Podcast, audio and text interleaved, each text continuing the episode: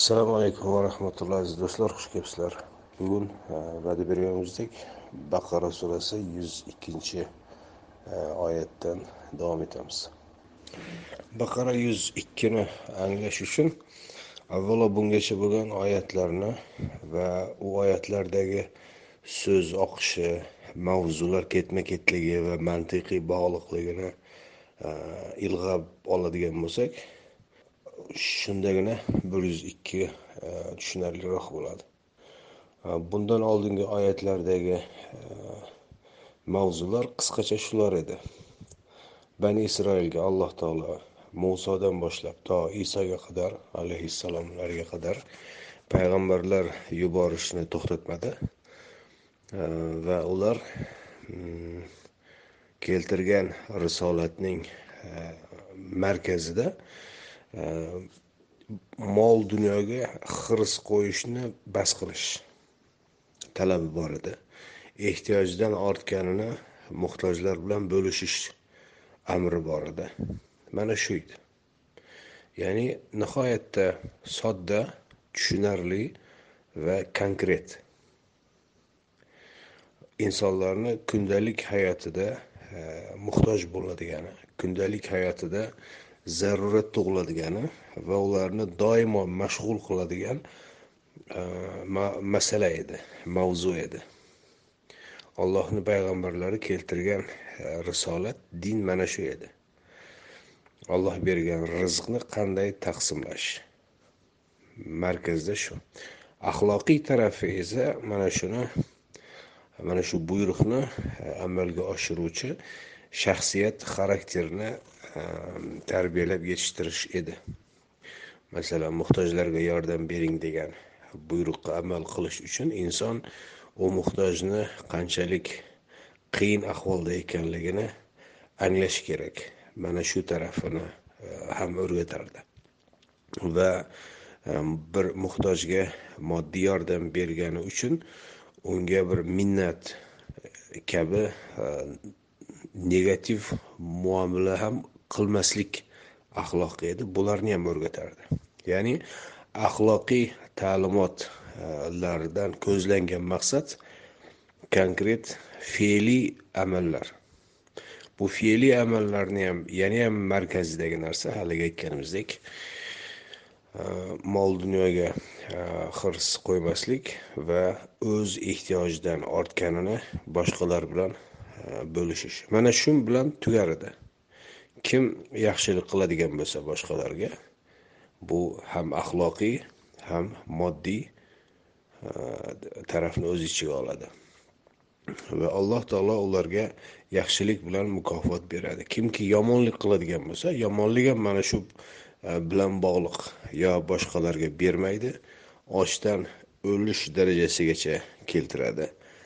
Hmm, yoki bersa ham nihoyatda ziqnalik bilan beradi. Agar bersa yoki bergandan keyin minnatga aylantirib uni burnidan chiqaradi mana shularga og'ir jazo e, va'da qiladi. Mana shu edi. Ammo bani isroil butun yuborilgan payg'ambarlarni barchasini yo yolg'onga chiqardi yoki qatl etdi. Imkonini topganlarini qatl etib o'ldirdi yo'q qildi. O'ltirolmaganlarini yolg'onchiga chiqarib ko'zini lo'q qilib bu g'irt yolg'on deb turaverdi. Butun payg'ambarlarga bo'lgan ularni reaksiyasi mana shu edi. Ho'p bir yuz ikki ya'ni baqara surasi bir yuz ikkinchi oyat bu mavzuni davom ettiradi. Ya'ni qur'onni o'quvchi qur'onni o'qiyotgan o'quvchida savol e, tug'iladigan savollarga javoblar keladi. Masalan butun payg'ambarlarni yolg'onchiga chiqarib qatl etadigan bo'lsa u holda e, bular bugun dinsiz emasku. Payg'ambarlarni rad etayotgani yo'qku degan savollar tug'iladi. U holda e, bularni bugun din deb ko'tarib yurgan narsasi nima? kabi savollar tug'iladi bir yuz ikki mana shularga javob bo'ladi أعوذ بالله من الشيطان الرجيم بسم الله الرحمن الرحيم واتبعوا ما تتلو الشياطين على ملك سليمان va ergashdilar shaytonlar mulki sulaymonga qarshi tilovat qilgan narsaga demak alloh taolo bani isroilni sirlarini ochishda fosh qilishda davom etyapti Bani isroil payg'ambarlarni yolg'onchiga chiqarib yoki qatl etganidan keyin shaytonlarni mulki sulaymonga qarshi tilovat qilgan narsalariga ergashdilar. Ho'p bu joyda ba'zi nuqtalarga alohida to'xtashimiz kerak. Ergashdilar tilovat qilgan narsalarga shaytonlarning mulki sulaymonga qarshi. Mulki sulaymon nima edi? Mulki sulaymon e, ilk ibrohim alayhissalomdan boshlangan silsilaning e, g'alaba bilan e, natijaga erishishi sulaymon ibrohim alayhissalom yolg'iz o'zlari shirkka qarshi boshladilar harakatni. Yolg'iz kishi edi. Va bu harakat davom etib borib borib oxirida dovud alayhissalom allohni hukmini yerda ijro etadigan maqom e, nasib bo'ldi. Xuddi e, muhammad alayhissalom makkada yolg'iz o'zlari da'vatni boshlagan paytlaridan ma'lum muddat o'tib e, makka fath bo'lib butun arab diyoriga allohni hukmi ochiq fath degani mana shu. Hech bir to'siqsiz tabliğ etiladigan va ijro etiladigan bo'lgan kabi. Sulaymon alayhissalom dovud alayhissalomdan keyin bu e, vazifani davom ettirdi. Lekin sulaymon alayhissalomga qarshi e, shayton kim ekanligiga kelamiz. Shaytonlar qarshi turishdi. Sulaymon mulki sulaymon degani sulaymon alayhissalom boshqaradigan siyosiy tuzum. Allohning yer yuziga yuborgan tinchlik e, proyektining ro'yobga chiqishi oxirgi bosqichi ya'ni. Qur'onda bu dorussalom deya keladi va alloh taolo insoniyatni ana shu hadafga chaqiradi. Ila darissalam alloh E, dorussalomga ya'ni tinchlik diyoriga da'vat etadi chorlaydi. Tinchlik diyori edi. Tinchlik o'rnatilgan urushlar to'xtatilgan zulmlar to'xtatilgan qon to'kishlar to'xtatilgan tenglik adolat va tinchlik o'rnatilgan diyor. Mulki sulaymon degan qismida mana shuni tushunishimiz kerak. Ho'p ana endi shaytonlar va ular tilovat qilgan narsa nima? Shayton kalimasi insonni to'g'ri yo'ldan ozdiruvchi omil.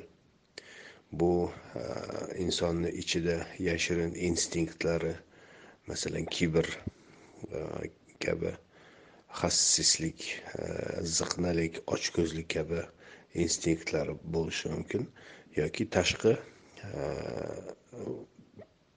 omillar bo'lishi mumkin.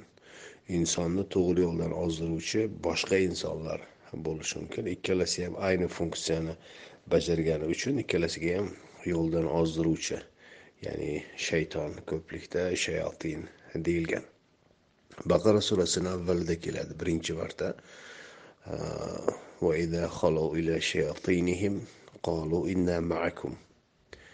O'z shaytonlari bilan xoli qolganlarida biz aslida sizlar bilanmiz deyishadi deya ikki yuzlamachi o'sha munofiqlar haqidagi oyatda aytilgan edi. Bu o'sha e, yo'ldan ozdiruvchi e, kuchlar. Bu alohida e, toifalar birlashgan bir guruh shaklida ham bo'lishi mumkin yoki yakka shaxs shaklida ham bo'lishi mumkin. Ayni ma'no mana shu oyatda ham ishlaydi. Sulaymon alayhissalomga alloh taolo yer yuzida ollohni hukmini joriy etish va allohning e, e, buyruqlarini e, ijro etish imkonini bergan edi. Lekin insonlardan ba'zi toifalar bunga qarshi edi. Allohni hukmini istashmas edi. Adolat tenglik yaxshilik ustuvor bo'lishiga qarshi edi. Ular o'zlari yer yuzida hukmdor bo'lishni istashardi. Yer yuzida ollohni hukmi emas ularning hukmi bo'lishi uchun kechayu kunduz to'xtovsiz ishlashar edi. Va ularni alloh taolo ana shu funksiyasini old planga chiqarib e, shayotin shaytonlar e, deydi. Ana shular sulaymon alayhissalom boshqarayotgan e, tuzumga qarshi edilar. Va ular sulaymon alayhissalomga qarshi e, o'z kirdikorlarida tashqaridan emas balki bani isroilni ichidagi odamlarni yollab e, ularni o'z e, maqsadlariga ishlatish orqali maqsadlariga erishishdi. Va bani isroil ularni o'rgatgan ularni qulog'iga qo'yadigan gaplarga ergashdi. Deganda endi manzara ko'z oldimizda tamoman to'liq tugal bo'ladi. Ya'ni alloh taolo odam alayhissalomga yer yuzida xalifa bo'lish vazifasini yuklar ekan. Bu silsilani davom ettirib dovud alayhissalomga kelganda bu maqsadni ro'yobga chiqaradi. Sod surasida hali kelamiz. Inna jaalnaka xalifatan fil ard deya alloh taolo o'z ne'matini eslatadi. Biz yer yuzida seni xalifa qildik deya dovud alayhissalomga bildiradi. Dovud alayhissalomga sulaymonni voris qildik deyiladi o'sha surada sod surasida. Va sulaymon alayhissalom o'sha xalifa bo'lishni ya'ni alloh taolo o'rgatgan va buyurgan ta'limotni yer yuzida ijro etishni o'z zimmasiga olgan edi. Va unga qarshi shaytonlar shaytonlarni ma'nosini bildik. Yo'ldan ozdiruvchilar oxiratga umid e, qilmaganlar va iymonga kelishlaridan umid e, uzilgan e, insonlar umid uzilganligi old planga chiqarilsa iblis deyiladi. Bu endi allohga va uning diniga e, nisbatan e, munosabatiga ko'ra. Ammo insonlarga nisbatan olib borayotgan faoliyatiga ko'ra shayotin shaytonlar yo'ldan ozdiruvchilar deyiladi. Ana o'sha iymonga kelishidan e, umid uzilgan aniq iymonsiz va insonlarni yo'ldan ozdiruvchi toifalar sulaymon alayhissalomni hukmdorligiga qarshi chiqishdi va bani isroil ularni kirdikorlariga ergashdi sotildi ya'ni boshqacha qilib aytganda oyatni birinchi qismi mana shu demak bani isroil o'z qavmiga yuborilgan payg'ambarlarga qarshi chiqib kelgan bo'lsa tarix bo'yicha va e, alloh taolo bu payg'ambarlarni silsilasini to'xtatmasdan oxiri e, yer yuzida ollohni hukmi e, zohir bo'lishini nasib qilgan bo'lsa dovud alayhissalom misolida va undan keyin sulaymon alayhissalom uni vorisi bo'lib buni davomchisi bo'ladigan bo'lsa demakki bani isroil ularga ham qarshi bo'lgan va ularga qarshi birlashgan yashirin osiy kuchlarga sotilgan oyatni o'qishda davom etamiz وما كفر سليمان ولكن الشياطين كفروا sulaymon kofir bo'lmagan edi lekin shaytonlar kofir bo'lishdi ho'p sulaymon kofir bo'lmagan edi deya nima nazarda tutilyapti Sulaymon alayhissalom haqida bani isroilni uydirgan narsalari u kishini asl missiyasiga umuman aloqasi yo'q narsalar masalan bizlarga ham bizlarga deganda musulmon diniy kitoblarga ham manbalarga ham ko'chib o'tgan isroiliyatil yahud rivoyatlari xususan sulaymon alayhissalom haqida buni qur'on oyatlariga berilgan talqinlarda tafsirlarda ham ko'rish mumkin. Sulaymon alayhissalom mo'jizalari degan suhbatimizda bunga alohida to'xtalgan edik. Masalan deyiladiki sulaymon e, hayvonlar bilan gaplashardi qushlar tilini bilardi yoki chumollar bilan gaplashardi kabi narsalar. Bu kofirlarni uydiradigan narsalar. Holbuki sulaymon alayhissalom unday bo'lmagan. Sulaymon alayhissalomni mo'jizalari e, deyilgan gaplar aslida konkret insonlarning e, dunyodagi konkret hayoti bilan bog'liq ijtimoiy siyosiy siyosiy e, holatlar. Alloh taolo o'z payg'ambarini ularning uydirmalaridan poklaydi mana shu qismida.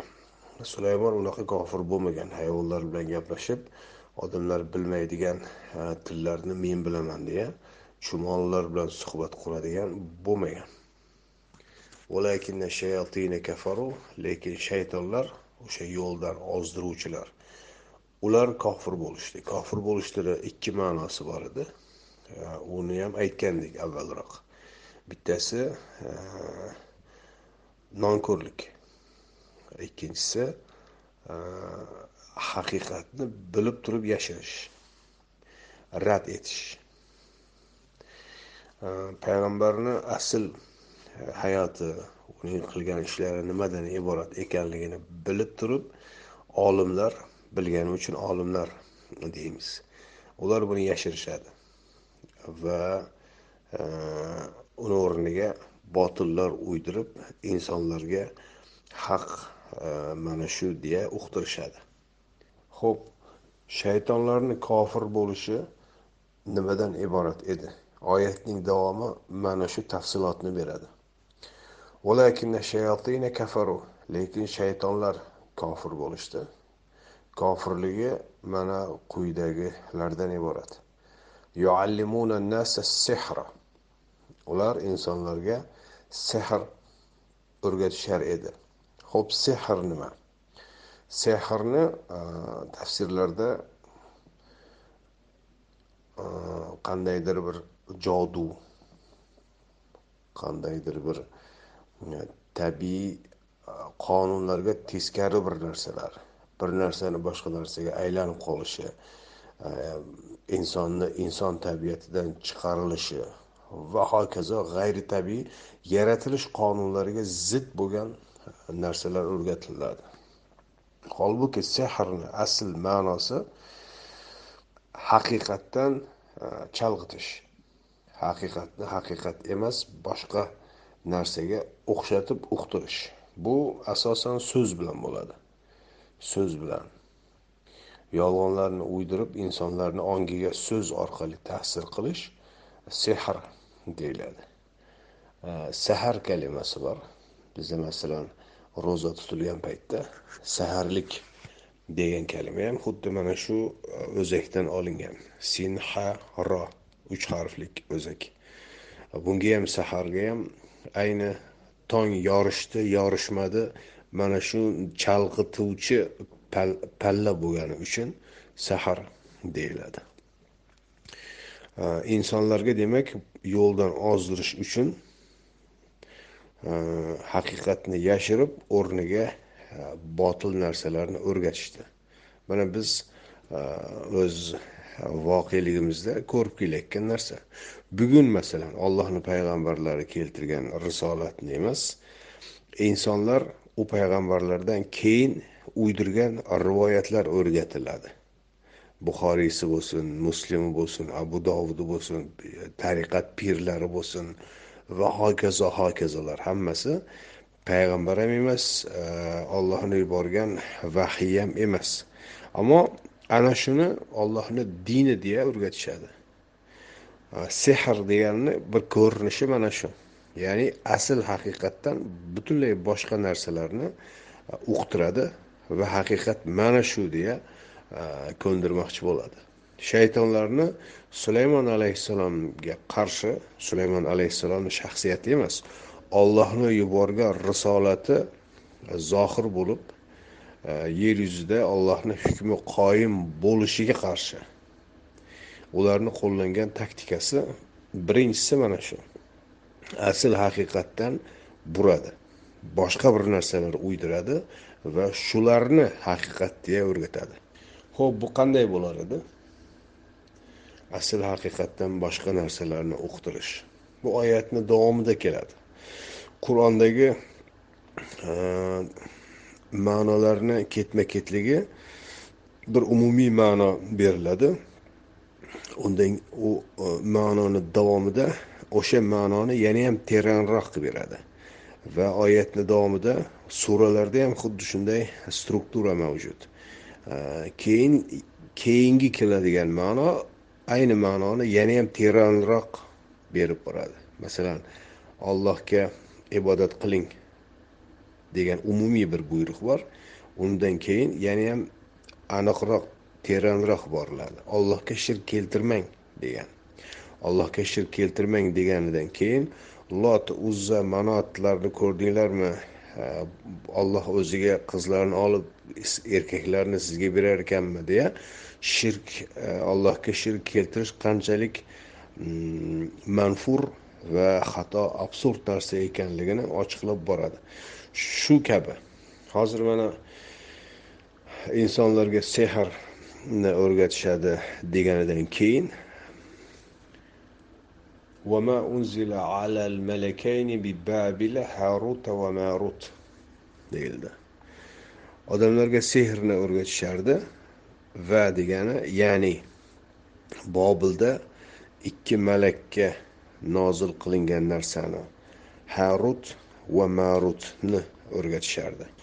Harut va marut e, haqida juda uydirmalar son sanoqsiz. Biz u uydirmalarga to'xtab o'tirmaymiz. Harut va marut e, bobil bobil forslar hukmdor bo'lgan joy. Forslarga e, bir davrlarda bani isroil asir tushgan. Ularni tarixida e, bobil e, asorati asirligi degan davr bor. Ho'p ana shu davrda ularga singdirilgan falsafiy konseptlar mavjud edi. Bu zardushtlikdagi konseptlar. Zardushtlik dini bugungi samoviy dinlar deya talqin etilayotgan klassik dinlarga tomir tomiri suyak suyagigacha singib ketgan deyiladimi nima deyiladi? Suyagigacha singib ketgan deyish mumkin. Bugungi musulmonlik mazhablar bu yerdagi aqidalar va hokazo bular xristianlik va yahudiylikdan ko'chirilgan. To'qson nechiyam foizi. Yahudiylik va xristianlik aslida yaqin sharqdagi dinlardan olingan muso alayhissalom keltirgan dinni aytmayapman iso alayhissalom keltirgan dinni aytmayapman bugungi klassik cherkovlarda sinagoglarda o'rgatilayotgan rohiblar ravvinlar aytayotgan din zardushtiylikdan ko'chirilgan. Zardushtiylikdan ko'chirilganligi mana ehm, bobildagi ehm, ikkita malak malak ehm, nozil qiling malakka nozil qilingan harut va marutdan iborat. Malak nima? Malak bir kuch va potensial egasi bo'lgan narsaga malak deyiladi. Inson bo'lishi mumkin bu. Bu e, ollohni nozil qilingan oyatlarga ham malak deyiladi. Chunki ichida e, ma'nolar potensiali bor yoki berayotgan xabarda kuchli kuchli quvvatli xabarlar bor buyruqlar bor insonlar ustiga og'ir yuk e, yuklovchi yoki aksincha og'ir yuklarni Э, ulardan xalos ularni yuklardan xalos etuvchi va hokazo. Ya'ni bir narsaga kuch va potensial markazlashgan bo'lsa ana shunga malak deyiladi. Jangda e, urushayotgan askarlarga ham malaklar deyiladi. Soffan soffan degan oyatda masalan robbing va malak va kuch egalari saf saf bo'lib kelishganda degan kelajakdan bir e, xabar. Ya'ni makka fathida musulmonlarni saf saf bo'lib e, e, lashkar tortib askarlari kelishi haqida. Bobildagi ikki malak bobildagi ikki malakni nomi harut va marut. Ho'p bular nima? Bular endi askarlarmi yoki oyatlarmi? Yoki e, kuchli so'zlarmi nimalar? Harut va marut nima ekanligini e, izlab ko'rganimizda e, kelgan xulosamiz shuki bu zardushtiylikdagi dunyo va hayotni tasvirlovchi falsafiy konseptdagi ikkita asosiy ikkita asosiy konsept. Zardushtiylikda eng tepada bir oliy bir iloh bor. Uni ahura mazda deyishadi. Va unga yordam beruvchi yettita katta kuchlar bor. E, katta kuch egalari bor. Ular yordamchilar ammo o'zlari ham katta kuchga ega. Ana shu katta kuchga ega bo'lgan narsani forschada farishtoh deyiladi. Bizga endi parishta deya e, ko'chib o'tgan ayni kalima. O'sha yettita farishtohni orasida ikkitasi birini oti harut birini oti marut. Bu qur'onda harut va marut o'laroq talaffuz etiladi ammo eski forschada forschani ham tarixida turli e, etimologik bosqichlar bor. Pehlaviy tili bor. O'rta e, fors bor yangi fars forsiy bor va hokazo. E, ana shu davrlarda e, horut va morut kalimasi forschada xurdot e, va murdot deyiladi. Xurdot va murdot bu yettita farishta deyilgan o'sha ahura mazdani yordamchilari orasida bularni ikkalasiga berilgan alohida bir vakolat bor. Birini vakolati abadiy hayot. Abadiy hayot mukammallik men forsiy e, manbalarga qaradim u joylarda. Mm. Bularni farishtoh deb berilgan. Mm, farishtoh. Ya'ni e, zardushtlardagi konsept falsafiy konsept. Birini bajaradigan vakolati abadiy hayotni ta'minlash. Ikkinchisini e, bajaradigan e, funksiyasi unga berilgan vakolat esa e, farovonlik mo'lko'lchilik ya'ni moddiy rizqlar boyliklar. Ana shu ikki konseptga ergashdi ular. Ular bobil qo'lida asir bo'lishdi. Va o'sha joyda ilashtirdi bu virusni. Bu virusdagi asosiy ular qabul qilib o'zlariniki qilib olgan ikkita e, e'tiqod mana shu edi. Xurdot va murdot. Bu endi turli tillarda turlicha talaffuz etiladi. Masalan armancha talaffuzi bor ekan. Xavrut va mavrut kabi. Eski bizni so'g'd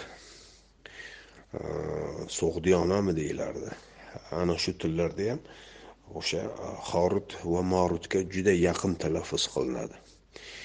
Ammo bugungi kundagi talaffuzi e, xurdod va murdod. E, uning ma'nosi abadiy hayot va bitmas tuganmas boylik. Ya'ni bu oyatgacha bo'lgan bani isroilni kirdikorlari e, qilmishlari e,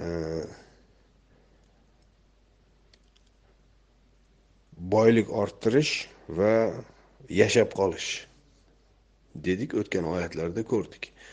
Qo'yib bersa ming yil yashashga ming yil yashashga orzumand ular. E, va ular masalan mol dunyoga boylikka shu darajada hirs qo'yganki o'zlarini bani isroil ya'ni qarindosh hammasi borib yaqub alayhissalomda birlashadi. Birodar bir biriga o'sha birodarini asir olib pulga sotadigan darajadagi e, mol mulk boylik e, e, hirs qo'yganlar bular shunga. Bu oyatda bu qayerdan e, buni dinlashtirib olganligini alloh taolo fosh qilmoqda. Ular bobildagi o'sha e, zardushtiylik dinidagi ikki asosiy e, falsafiy konseptni o'zlariga din qilib olishdi va dinlarini mana shunga moslashtirishdi. Ya'ni pul orttirishni istaydi. Butun diniy hukmlarni fiqhlarda bo'lsin mazhablarda bo'lsin hammasini shunga moslashtirishdi ehm, yashab qolishni istaydi. Shuning uchun ehm, xavf xatarni biror bittasiga rozi bo'lmaydi. Masalan jangga chiqib ehm, jonini riskka qo'yib urushmaydi. Urushdan qochadi. Va biror bir xavf xatar tahlika ehtimol bo'lgan joyda darhol e, chap beradi. Deylik bir dushman keladigan bo'lsa darrov unga sotiladi va o'zini jonini qutqarish uchun degan bahona bilan e, har qanday xoinlikka sotqinlikka e, rozi bo'lib ketaveradi. Ana shunaqa din. Bobilda ular o'rgangan horut va morut mana shu edi.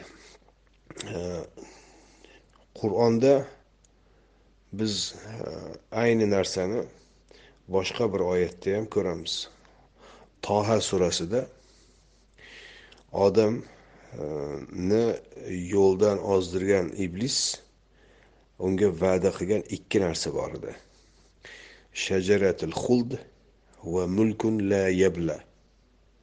Toha surasida u oyatga alohida kelamiz batafsil. Shayton unga va'da qilgan narsa shajaratul xuld abadiy yashash. Va mulkun la yabla va bitmas tuganmas boylik. Ana shu bilan yo'ldan ozdirdi. Biz odam qissasi boshlangan paytda baqara surasini o'sha yigirma to'qqizinchi o'ttizinchi oyatlaridan boshlab dedikki odam bu ilk e, inson e, degan talqin e, xato. Odam ilk homo sapiens degan talqin xato.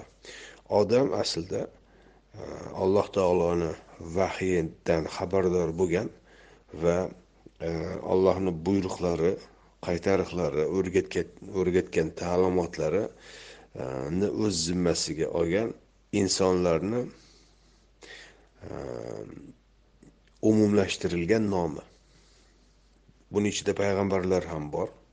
Buni ichida payg'ambarlarni tobiylari ham bor. Ummatlari ham bor. Ummatlari unga ergashuvchilarni barchasi. Ya'ni vahiydan xabardor bo'lgan va o'sha vahiydagi ta'limot va buyruqlarni o'z zimmasiga olgan insonlar. Va odamga shayton ikki narsani va'da qilib yo'ldan ozdirgan bo'ladigan bo'lsa valam najid fihi azma deyiladi o'sha toho surasida. Biz unda azm topmadik. Ya'ni olloh buyurgan buyruqda alloh bu buyruqni mahkam ushlanglar degan edi. Huzuma ataynakum biquvva biz bergan narsani quvvat bilan bor e, imkoningiz kuchingiz bilan mahkam tuting degan edi. Ammo bular e, azm e, qaror sabot ko'rsata olmadi va yo'ldan toyishdi yo'ldan ozishdi. Zardushtiylikdagi ta'limotlarni o'zlarini dinlariga singdirib zardushtiylikni qoldiqlarini din deb ko'tarib yurishdi bugun ham ulardan ko'chirilgan xristianlik ham xuddi shu ahvolda e, ulardan ko'chirilgan bu uydirilgan musulmonchilik ham e, afsuski shu ahvolda oyatni o'qishda davom etamiz وما يعلمان من أحد حتى يقولا إنما نحن فتنة فلا تكفر ular o'rgatmas edi hech kimga toki demaguncha biz faqat fitnamiz. Shuning uchun kofir bo'lma. Bu bu iborani tafsirlarida deyishadiki yuallimanini foili harut va marut. Chunki harut va marutni farishta deb olishgan. Yuallimani kalimasi fe'lini tasniya siyg'asida ya'ni ikkilik e, arab tilida ikkilik degan bizni tillardan biroz farqli e, shakli bor. Bizda birlik bor ko'plik bor. E, ularda birlik bor ko'plik bor va ulardan tashqari ikkilik shakli ham bor. Mana shu yuallimani o'sha ikkilik shaklida. Demakki o'rgatuvchi ikkita o'rgatuvchi degan ma'no chiqadi. Buni harut va marutga bog'lashadi va harut va marut ikkalasi hech kimga e, o'rgatmas edi. Mabodo o'rgatadigan bo'lsa avvalo shunday shunday der edi deya tarjima qilishadi. Holbuki e, bu yerdagi fitna kalimasidan biz ko'ramizki bu harut va marut degan farishtalar emas. E, o'rgatuvchi bu ikkita foil bu oyatni avvalidan agar qaraydigan bo'lsak butunlay boshqa narsa ekanligi chiqadi. Insonlarga sehrni o'rgatishardi. Bitta sehr o'rgatuvchilar bor edi. Shaytonlar kofir bo'lgan shayotin orasida. Va e, bobilda harut va marut e, nomli ikki malakni ya'ni falsafiy konseptni o'rgatishardi buni o'rgatuvchilar alohida foillar. Chunki harut va marut o'sha e, zardushtiylikdan e, xabardor bo'lgan uni ilmini egallagan olimlar bor alohida. Va sehr bu harut va marutlardan ham boshqa e, sehrlar bor yolg'on uydirmalar bor zardushtiylikdan tashqari. Ana shu ikki narsani. Bizdagi masalan musulmonlikdagi mm, uydirmalar ham bitta manbadan emas. Bizdagi uydirmalar arab e, shirk aqidalaridan ko'chib kelgan uydirmalar bor. E, Fors zardusht uydirmalaridan ko'chib kelgan uydirmalar bor. E, yoki eski bizni o'rta osiyo turklarini eski dinlaridan qolgan qoldiq sarqitlar shaklidagi uydirmalar bor. O'sha shamanizmdan deylik daraxtlarga latta bog'lash masalan shamanizmdan qolgan animizm bor. Hmm, jonli deya tasavvur qilish ruhlar uchib keladi har payshanba va hokazo. Bular haqida oldin ham qisqa aytgan edik. Buddizmdan ko'chib kelgan e, uydirmalar bor.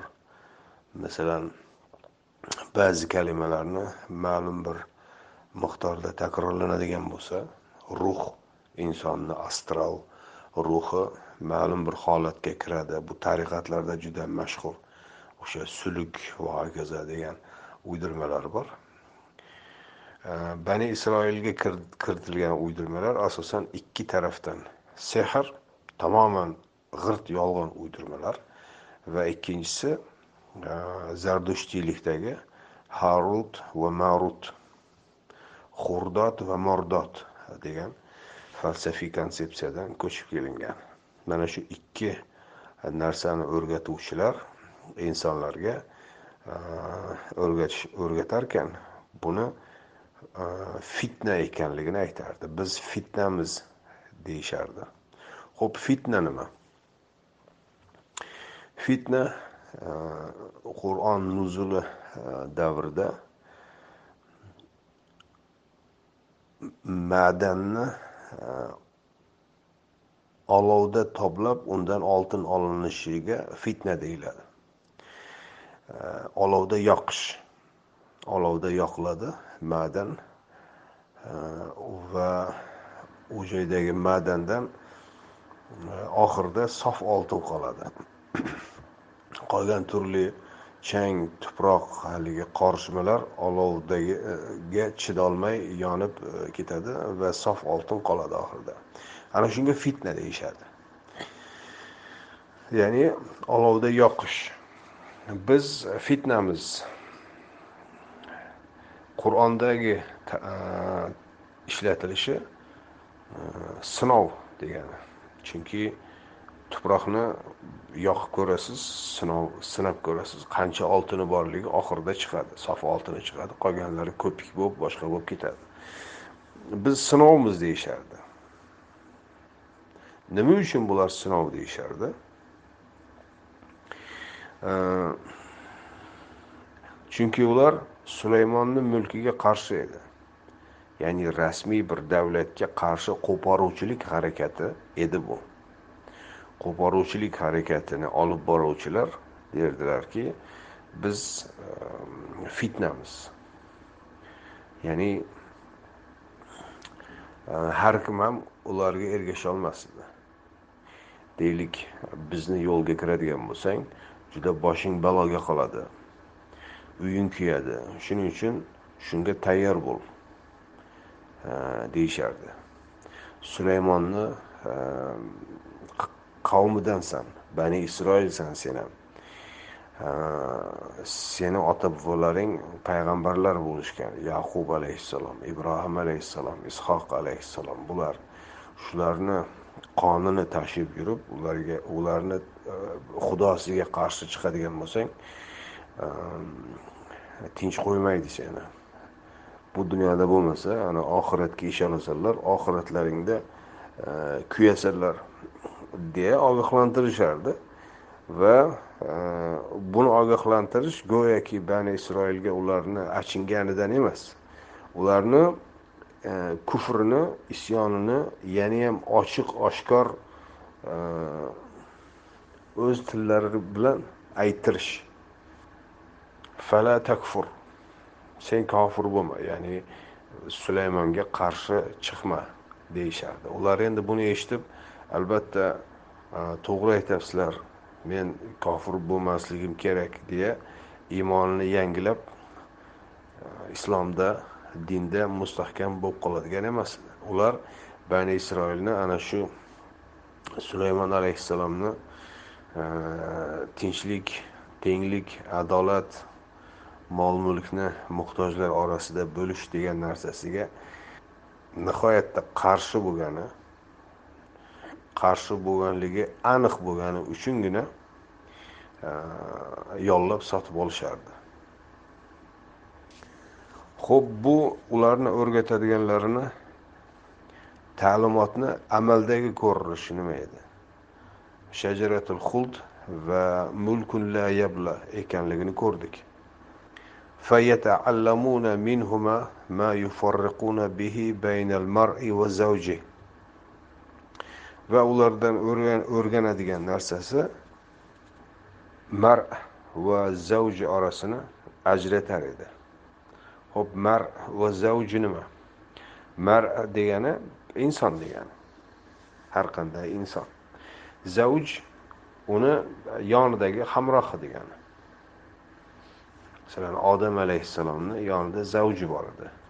Odam alayhissalom bir konkret shaxs emas umumiyatla vahiydan xabardor bo'lgan va vahiy buyruqlarini o'z zimmasiga olganlarni umumlashtirilgan nomi dedik. Va uni zavj degani o'sha payg'ambar va yonidagilar yoki ehm, buyruqni o'z zimmasiga olgan amirlar va uni itoatidagi ehm, boshqa musulmonlar markazdagi va uni yonidagilar ana shular. Guruh holidagilar. Zavjni faqatgina nikohdagi er xotin deb e, talqin qilish noto'g'ri. To'g'ri nikohdagi er xotinga ham e, zavj kalimasi ishlatiladi chunki doimo birga hayot kechirishgani uchun. Lekin zavjni ma'nosi u bilan cheklanmaydi. E, buni anglash uchun deylik voqea surasiga murojaat qilishingiz mumkin. Va kuntum azvajan salasa deyiladi. Sizlar uchta zavj bo'lasizlar u kuni. Uchta zavj degani uchta er xotin degani emas. O'sha suraga qaraladigan bo'lsa bu uchta zavj nimadan iborat ekanligi e, butun tafsilotlari bilan bayon qilingan. Sizlar u kuni uchta guruh bo'lasizlar deyilgan. Va u guruhlarni birma bir sanab o'tiladi. Ashabul yamin va الشمال shimal muqarrabun yo sabiqun mana shu guruhlar ekanligi aytiladi shunga asoslanib biz bu oy bu iborada bu oyatdagi iborada shunday xulosaga kelamizki insonlarni yonidagilardan ayiruvchi orasiga tafriqa soluvchi narsalarni o'rgatishardi endi tushunarli bo'lyaptiki sulaymon alayhissalom boshqargan dorussalom tinchlik e, tenglik va adolat e, prinsiplari asosidagi ijtimoiy tuzumni buzish uchun tenglikni yo'qotishdi ular. E, adolatni yo'qotishdi. Adolat degani tenglik degani aslida. Tenglik bizni turkiy tilda adolat degani arabcha tilda. Ana shuni buzishdi ular.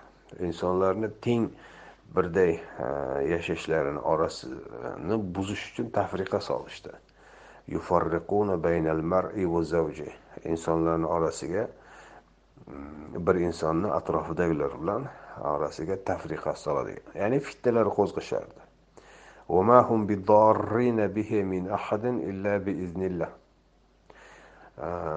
Ularni hech biri hech kimga zarar berolmaydi. Faqat allohning izni bilangina. Allohni izni nima ekanligini ham oldin aytgan edik. Allohni izni degani alloh taolo qo'ygan qonuniyatlar doirasi. Deylik payg'ambarlar e, insonlarga da'vat qilardi va insonlar iymonga kelardi Allohning izni bilan. Buni qanday tushunishimiz kerak? Allohning izni da'vatni faqat so'z bilan yetkazish mo'jiza fokus e, ko'rsatish bilan emas. Insonlarni aqliga ongiga ularni tafakkuriga xitob qilinadi va ular o'ylab ko'rib taroziga solib ko'rib tekshirib o'rganib chiqib ana undan keyin buni to'g'ri ekanligiga o'zlari e, xulosaga keladi. Ana shundan keyin qabul qilishadi. Boshqacha yo'li yo'q. Payg'ambarlarga e, bundan boshqa narsaga e, ruxsat berilmagan. Da'vat mm, masalasida qo'yilgan chegara mana shu. Kuch ishlatishga izn yo'q. Majburlab iymonga keltirishga ham izn yo'q. Iymonga kelmagani uchun bir jazolab bir chora qo'llashga ham izn yo'q. Tabliğ etiladi. Insonlar uni istasa qabul qiladi musulmon bo'ladi. Qabul qilmasa endi o'zini ixtiyori o'zi oxiratda o'zi javobini beradi. Mana shu ollohni izni ollohni qo'ygan qonunlar doirasi. Bu oyatda bir yuz ikkinchi oyatda deyaptiki ularni beradigan zararlari faqatgina ollohni e, izni bilangina. Bu degani ollohni qo'ygan e, qonuniyatlari doirasidagina zarar yetkazishi mumkin undan tashqari chiqolmaydi. E, ularni zarari masalan insonni qalbidan iymonni sug'urib olib tashlashga yetmaydi. Bunga kuchlari yetmaydi. Zarar qanday bo'lishi mumkin? Masalan oli imron surasini oxirida ularni beradigan zararlari aytiladi. Sizlarga turli e, aziyatlar yetkazadi. So'zlar bilan kamsitish haqorat va hokazo. Mabodo sizlar sabrda e, mustahkam bo'ladigan bo'lsangizlar e, ular boshqa zarar yetkazolmaydi sizlarni iymoningizni sug'urib olib iymonsiz kofirga aylantirolmaydi. Yoki sizlarni aql ishlatib oqni qorani ajrata oladigan e, tafakkuringizni sug'urib ololmaydi. Bularga e, ularni kuchi yetmaydi. Ularni beradigan zararlari faqatgina shu e, haqiqatni mm, yolg'on qilib ko'rsatganlarga laqqa tushguvchilar bo'ladigan bo'lsa ana ularni yo'ldan ozdirishi mumkin. Yo'ldan ozdirish uchun ham qarshisidagi odamdan bir shunga bir moyillik bo'lishi kerak. Aql degan ne'matdan e, voz kechgan bo'lishi kerak. Aqlini ishlatmagandan keyin uni aqlini boshqalar jilovga oladi. E, sen masalan bu dinni bilmaysan mana biz bilamiz deb chiqadi din peshvolari butun hamma dinlarda shunday. Agar qarshisidagi odam ha to'g'ri aytyapsiz biz aqlimiz yetmaydi siz birgina sizni aqlingiz yetadi. Deydigan bo'lsa pishdi. Istagancha undan foydalanishi mumkin. Istasa pulini ishlaydi istasa olib borib ishlatadi istasa urushga yuboradi istasa istagancha uni shaxsiy mulkiga aylanadi. Ammo aqlini ishlatadigan bo'ladigan bo'lsa qarshisidagi nega degan birinchi savolni beradigan bo'lsa nega endi alloh taoloni dini faqatgina bir toifa anglaydigan boshqa hech kim anglay olmaydigan darajada tushunarsiz bo'lishi kerak? Nima uchun butun osmonlaru yerni yaratganligini biz ko'ryapmiz hamma ko'ryapti. Butun bu ne'matlardan hamma foydalana olyapti. Nega endi din degan ne'matdan hamma foydalana olmaydi? Faqatgina senlarni e, xususiy e, ixtiyoringdagi bir mulk bo'lishi kerak degan savolni beradigan bo'lsa e, uni istagancha o'z ixtiyorida ishlatolmaydi nega? Chunki alloh taolo aql ishlatganlarga hidoyat beradi. Aqlni ishlatib haq yo'lni e, izlaganlarga istaganlarga alloh taolo nasib qiladi. Aqlini ishlatmaydiganlar bo'lsa unga tushuntirding nima tushuntirmading nima baribir e, biz ilmimiz yo'q deya o'zini o'zi e, aqlni ishlatishdan uzoqda tutib yuraveradi. Ana unaqalarni ustiga alloh taolo eng nopok hayot tarzini eng nopok yo'lni e, duchor qilib qo'yadi. Yunus surasida yuzinchi oyatda aynan mana shu haqda aytilgan.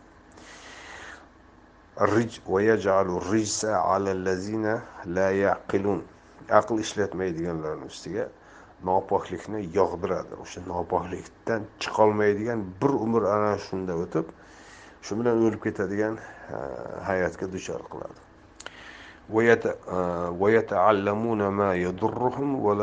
E, va ularga zarar beradigan narsani o'rganishar edi va manfaat beradigan narsani o'rganishmas edi. Va ularni ehm, zarar beradigan narsa nima edi? Zarar beradigan narsa o'sha mana ikki narsa aytilyapti. Sehr o'rganishar edi va harut va marut degan abadiy yashash va bitmas tuganmas boylik falsafasi edi mana shu ikki narsa edi. Ularni o'rganadigan sehrlari mana shu edi. Insonlarni orasiga tafriqa solish bo'lmagan haqiqatda bo'lmagan narsalarni tarqatish va tafriqa solish edi. Ikkinchisi ularga foyda beradigan narsani emas zarar beradigan narsani o'rganishar edi. Bu qismi endi harut va marut o'sha Mm, falsafiy konseptlar bilan bog'liq. Bu falsafiy konseptlarni to'g'ri anglashiladigan bo'lsa bir foyda bo'lishi mumkin edi.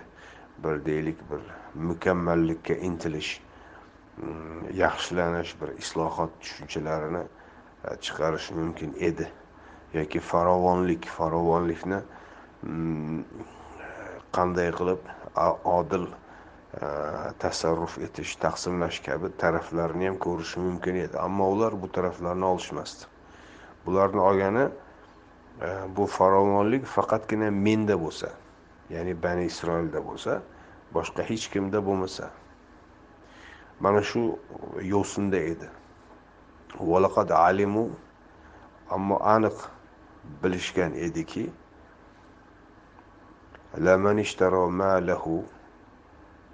laman اشتراه malahu له في الآخرة fil خلق. Min kimki bularni sotib oladigan bo'lsa oxiratda biror bir nasiba yo'q.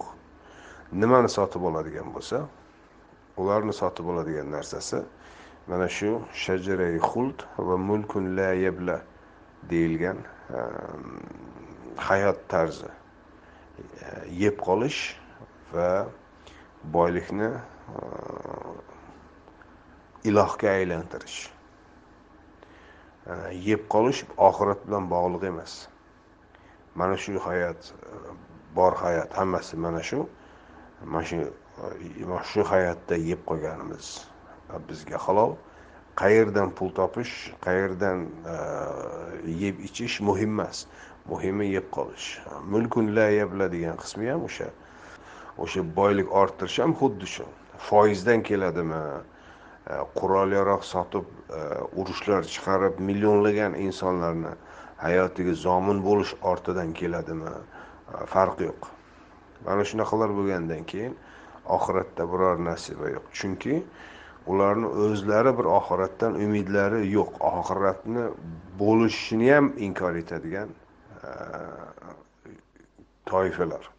Bularni o'sha e, baqara surasini avvalida aytilgan. إن innallazina كفروا kafaru savaun alayhim anzartahum أم لم تنذرهم لا يؤمنون ularga sen ehm, ogohlantir yoki ogohlantirma farqi yo'q. Ular baribir iymonga kelmaydi. Ularni iymonga kelmasligi uzil kesil aniq hukmga bog'langan. Alloh taolo ular iymonga kelmaydi baribir deya ehm, e'lon qilib qo'ygan. Qiyomatgacha bu toifalar iymonga kelmaydi. Mana shu hayotga bog'lanib oxiratni umuman esdan chiqarish bir va boylik orttirishni hayotni mazmuniga aylantirib olish ikki. Mana shu ikkita faktor agar bir shaxsda yoki bir toifada jamlanadigan bo'lsa oxiratda hech narsa yo'q ularga.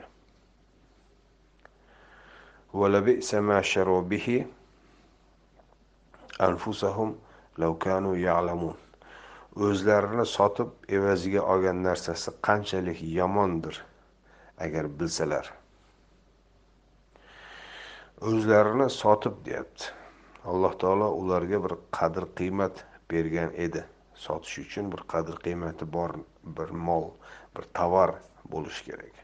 Alloh taolo bularni e, biror bir qadr qiymati bor bo'lganiga ishora qilyapti. Ularni qadr qiymati e, ularda vahiy ta'limoti bor edi. Ularda tavhid ta'limoti bor edi. Bu tavhid ta'limotini butun insoniyatga yetkazish ehm, e, fursati bor edi. Ammo bular e, buni tamoman aksini qilishdi.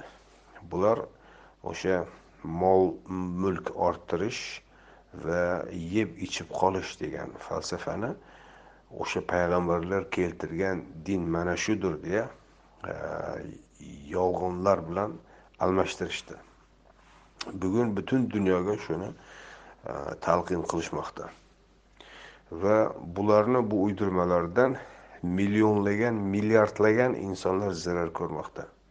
Birgina bizni masalan masalan mana shu o'zbeklar o'zbek musulmonlari orasidagi holatlarga qaraydigan bo'lsangiz yuzlagan insonlar mana shu uydirilgan dindan mazlum holatda. Qancha qancha yigitlar masalan birgina shu soqol uchun qamalib ketdi. Qanchasi qamoqlarda o'ldirib yuborildi. Holbuki soqol dinga aloqasi yo'q narsa. Uydirma. Mana shu uydirmaga nihoyatda ixlos bilan samimiy tarzda ishonib mana shu uchun Э, jonini berishga tayyor bo'lib jonini berganlar ham bor. Yoki ro'mol. Bir ro'mol uchun o'qishdan haydalgan qizlar yoki ishdan haydalgan e, ayollar. Holbuki ro'mol u dindagi buyruq buyruq emas bu ayolni shaxsiy e, liboslaridan biri. Istasa o'raydi istamasa o'ramaydi. Davlat ham aynan mana shu soqol bilan ro'molga yopishib olgan. Kimda soqol bo'lsa kimda ro'mol bo'lsa darrov ushlab tutib e, qamoqqa tashlash bilan ovora bo'lib keldi. Holbuki insonlarni ixtiyoriga qo'yish kerak. Istasa ro'mol o'raydi istasa soqol qo'yadi. Bu shaxsiy erkinliklar bo'lishi kerak. Mana shu uydirilgan dinni bir tarafdan musulmonlar e, nihoyatda bir jiddiy va oliy bir qadriyat sifatida mahkam ushlashga urinishdi. Ikkinchi tarafdan davlat ham buni e, din ekan e, deya uni bir e, xavf xatar xavf xatar unsuriga aylantirdi o'z siyosatida bu endi birgina o'zbek musulmonlari orasida qisqa bir tarixiy e, muddatdagi bo'layotgan muammolar. Endi tasavvur qiling bir ming to'rt yuz yilni bir ming necha yuz yilida shunday bo'lib kelyapti. Buni tasavvur qiling butun ummat miqyosida qay ahvolda tasavvur qiling xristian dunyosida qay ahvolda e, tasavvur qiling e, yahudiylik dinida qay ahvolda yahudiylik dini to Ehm, muhammad alayhissalomdan oldin iso alayhissalomdan oldingi oldingi necha ming yillarga borib taqaladi. Va ular asosiga qurilgan e, ijtimoiy munosabatlar. Bularni hammasi mana shu e, sotilgan xoin bani isroillarda tarixdagi o'sha bir e, buzib o'rgatgan narsasining asoratlari. Holbuki alloh taolo odam yer yuzida xalifa qilaman degan rejasini payg'ambarlar silsilasi orqali e, amalga oshirgan edi. Dovud alayhissalom misolida bu ro'yobga chiqqan edi. Dovud alayhissalomni e, xalifa bo'lishini sababi nima edi? Dovud alayhissalomni xalifa bo'lishi yer yuzida ollohni o'rgatgani va buyurganlarini amalga oshirish undan oldingilarga ta'lim berilgan edi amr berilmagan edi. Ularda amirlik yo'q edi ya'ni boshqaruv yo'q edi. Da'vat qilar edi uni yolg'onchiga chiqarishardi va yoki qatl etishardi va shu bilan keyingi payg'ambar kelguncha mana shu davom etib borardi. Dovud alayhissalom davrida siyosiy rahbariyatga erishildi. Va sulaymon alayhissalom uni davom ettirdi. Sulaymon alayhissalomdan keyin boshqasi davom ettirishiga yo'l qo'yishmadi.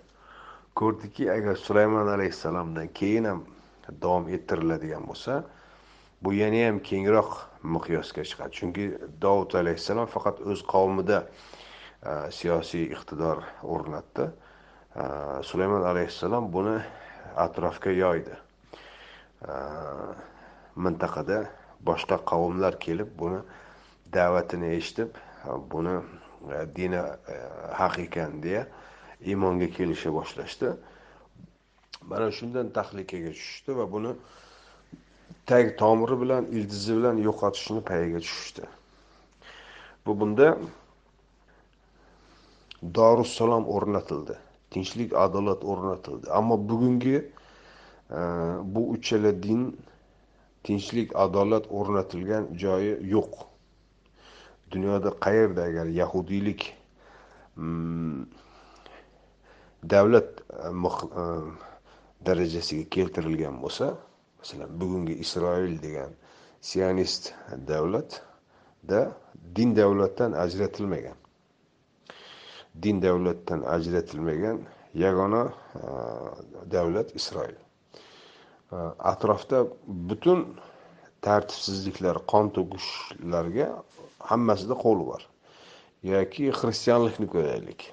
Xristianlik tarixida rim papasi butun atrofga zulm va e, zo'ravonlik bilan mashg'ul bo'lib kelgan. E, Hoj safarlari salb yurishlari deyiladi.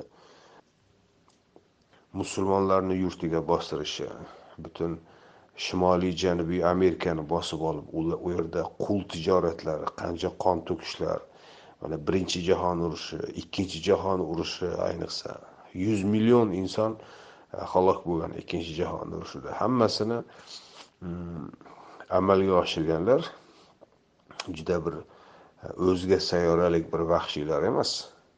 Xristian dinidaman degan odamlar. Bugun endi nisbatan e, tinchlik hukm surib turgan diyorlar o'sha yevropani o'zida.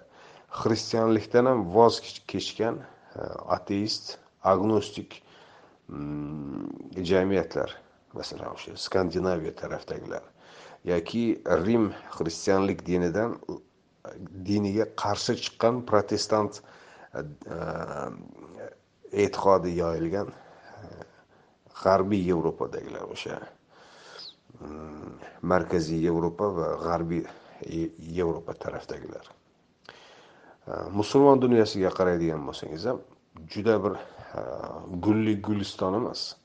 Yuz yillardir mm, mustamlaka bo'lib kelishdi. O'z tuproqlarini boy berdi va mustamlaka imperialistlarni e, qulga aylanishdi. Afsuski bizni o'rta osiyomiz yaqin yaqinlargacha rus chor rossiyasini mustamlakasi edi. Hozir ham siyosiy ta'siri e, ostidan chiqolgani yo'q. Bular e, sulaymon alayhissalom o'rnatgan dorussalom tinchlik e, tenglik adolat degan prinsiplar asosiga qurilmagani uchun qurilganida edi. Naml surasida ko'rdik. Quyoshga E, sajda qiluvchilarga maktub maktub bilan e, da'vat qiladi. Qo'shin tortib bormaydi yoki majburlamaydi. Musulmon bo'linglar kelinglar huzurimga deya chaqiradi. Ular e, pora berishmoqchi bo'ladi. Chunki davlatni boshqarayotgan odamlar judayam yaxshi biladiki maqsad pul. Mol mol mulk orttirish. Butun urushlarni orqasidagi maqsad shu. Bular urushni istamaydi va maqsading oltin kumush bo'ladigan bo'lsa mana senga oltin kumush beraylik sen bizni tinch qo'y degan maqsadda oltin kumushni yuborishadi. Ammo sulaymon alayhissalom bularni biron bittasiga qo'lini tekkizmay o'zlariga qaytib beradi va ularga o'zini chaqirayotgan dini nimadan iborat ekanligini ko'rsatadi. Ular keladi bu e, sulaymon alayhissalom boshqarayotgan jamiyatdagi e, hayot qanday ekanligini ko'rganidan keyin ana undan keyin iymonga kelishadi. Ya'ni ko'rib aqli bilan e, mushohada etib ko'rib tekshirib o'rganib chiqib va o'z ixtiyori bilan qabul qiladi. Agar o'z ixtiyori bilan qabul qilmagan taqdirda ham sulaymon alayhissalom ularga biror bir tahdid yoki jazo e, yoki boshqa bir chora ko'rishiga haqqi yo'q edi. Sulaymon alayhissalomdan keyin bani isroilga unday imkon abadul abad berilmadi chunki ular sotilgan edi. Butun bu payg'ambarlardagi voqealar qur'onda so'z o'rni kelgan paytda zikr etiladi. Masalan sulaymon alayhissalomga qarshi shayotin yo'ldan ozdiruvchilarni o'rgatgan narsalar bu joyda zikr qilinmoqda. Bu muhammad alayhissalomga o'rgatilmoqda. Muhammad alayhissalom orqali mm, bizlarga ya'ni qur'onni o'qib o'rganuvchilarga muhammad alayhissalomni ummatiman e, deganlarga e, ogohlantirilmoqdaki alloh taoloni yuborgan dini mana. E, iqtidor qur'onda iqtidor deyilmaydi. Qur'onda imkon deyiladi. Mm, numakkinuhum deyiladi. Ularga imkonlar beramiz deydi. Imkon berilgan holatda ular qanday yo'l tutishlarini e, namunasi ko'rsatiladi. E, eng zaif bo'lgan masalan e, vadi naml chumoli vodiysi deb tarjima qilishadi bizni ertakchilar. Holbuki u joydagi eng mehnatkash xalq eng mehnatkash xalq oldidan o'tayotganda oddiy insonlarga zarar berish ehtimoli bo'lgani uchun hali zarar berilgan fakt yo'q ehtimoli bo'lgani uchun butun askarni boshqa tarafdan olib o'tib ketadi. Oddiy xalqqa zarar berib qo'ymasin deya. Ammo atrofida butun askarlar Э, butun э, lashkarlar to'plangan paytda nihoyatda jiddiy talabchan va qattiqqo'llik bilan boshqaradi. Mana shu model o'rgatiladi sulaymon alayhissalom misolida. Э, bunday model bo'lgan joyda uni yengish imkonsiz. Zaiflarga adolat kuchlilarga qarshi nihoyatda jiddiy va qattiqqo'l bo'lingan jamiyatda buni yengish imkonsiz. Yengish uchun buni aksi bo'lishi kerak. Kuchlilar istaganini qilib zaiflarni ustiga chiqib tepadigan jamiyat bo'ladigan bo'lsa tashqaridan bir bir chertishni o'zi yetadi. Bu ostin ustun bo'lib to'kilib bitadi. Butun tarixdagi davlatlarni yemirilishi tugashi e, tanazzulga uchrashini sababi shu. Ijtimoiy adolatni yo'qolishi e, kuch egalari mol mulk egalarini haddidan oshishi chegara bilmaydigan darajaga kelishi va zaiflarni eng oxirgi tubanlik darajasiga tushirilishi. Sulaymon alayhissalomda bu tamoman teskarisi edi. Zaiflarga nihoyatda e, hurmat ko'rsatilar edi. Kuchlilarga nihoyatda qattiq va talabchanlik ko'rsatilar edi. Bular muhammad alayhissalomga o'rgatilmoqda. Muhammad alayhissalomni ham tarixida e, xuddi shu narsalarni ko'ramiz. Zaiflarga nisbatan nihoyatda marhamatli e, mehr shafqatli kuchlilarga qarshi esa kerak bo'lsa qo'shin to'plab qarshisiga chiqib jang qiladigan darajada edi. Va afsuski ko'ryapmizki sulaymon alayhissalom e, hukmdorligi qanday yo'qotilgan bo'lsa muhammad alayhissalomni hayotida berilgan fath ne'mati e, sal o'tmay xuddi shu tarzda yo'qotildi. Muhammad alayhissalomni keltirgan risolatidan faqatgina qur'on qoldi uni yo'qotisholmadi. Qolgan hamma narsani yo'qotishdi. U kishini da'vati u kishini o'rnatgan ijtimoiy munosabatlar modellari e, tenglik adolat degan prinsiplar hammasi yo'qotildi. Islomdan oldingi arablardagi johiliyatdagi munosabatlar qaytadan tiklandi va bunga islom degan nom berildi. Muhammad keltirgan din mana shu deya atrofdagi butun e, mintaqaga shunday o'rgatishdi. Bugun bizga o'rgatilayotgan e, Э, din э, modeli ana shundan iborat. Muhammadni keltirgan dini qaysi deydigan bo'lsangiz bu emas afsuski bu emas oyatni oxirida alloh taolo deydiki qanchalik yomon bular o'zlarini sotib evaziga olgan narsasi. Evaziga olgan narsasi nima edi? Evaziga olgan narsasi o'sha e, harut va marut falsafasidagi abadiy yashab qolish va bitmas tuganmas boylik degan e, hayol. Ular hayotda bunga e, abadiy yashab qololmaydi. Biror bittasi birinchi mana shunisi hayol bo'ladi. Haqiqat bo'lmaydi. Ikkinchisi bitmas tuganmas boylik u boyligi ham bitmas tuganmas bo'lmay chiqadi. Chunki o'lim kelishi bilan hammasi qo'ldan ketadi. Mana shu uchun qisqa muddatda yeb ichib foydalanib qoladigan narsa uchun e, ollohni dinini o'zgartirib buzish darajasigacha borib yetishdi. Mana bugun ko'radigan bo'lsangiz e, qonunlarni o'zgartirishadi. Deylik bir joyda bir tepadagi bir e, kuch egasi bir narsani istab qoldi. Va qonunlarni ana shu istakka ko'ra qaytadan yozib chiqiladi. Bu mana shu e, oyatda aytilgan o'zlarini sotib evaziga olgan narsasi naqadar yomon e, deyilgan e, oyatdagi ma'noga birgina misol. Bani isroil tarix bo'yicha dinlarini ana shunga muvofiq moslab turib Ehm, o'zgartirib kelavergan. O'zgartirib kelib oxirida bugungi ahvolga keldi. Mana shu bilan bugun ehm, baqara surasini bir yuz ikkinchi oyatini o'qigan bo'ldik. Taxminan ikki soat mm, kerak bo'ldi buni ehm, o'qib. Ustida bir suhbat qilishimizga.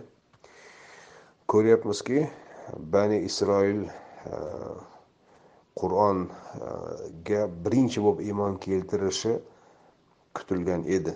Chunki qur'on e, bani isroilga tarix bo'yicha yuborilgan vahiylar bilan bir xil manbadan kelgan. Ular bu qur'on oyatlarini eshitib darrov anglash kerak edi.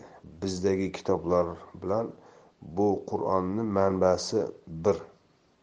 Ayni manbadan kelyapti deya birinchi bo'lib iymon keltirishlari kutilgan edi mantiqan. Ammo alloh taolo ularni vala takunu avvala kafirin bi bunga kofir bo'ladiganlarni birinchisi bo'lib qolmanglar deya ularga tamoman teskarisi bilan ogohlantiradi. Nega?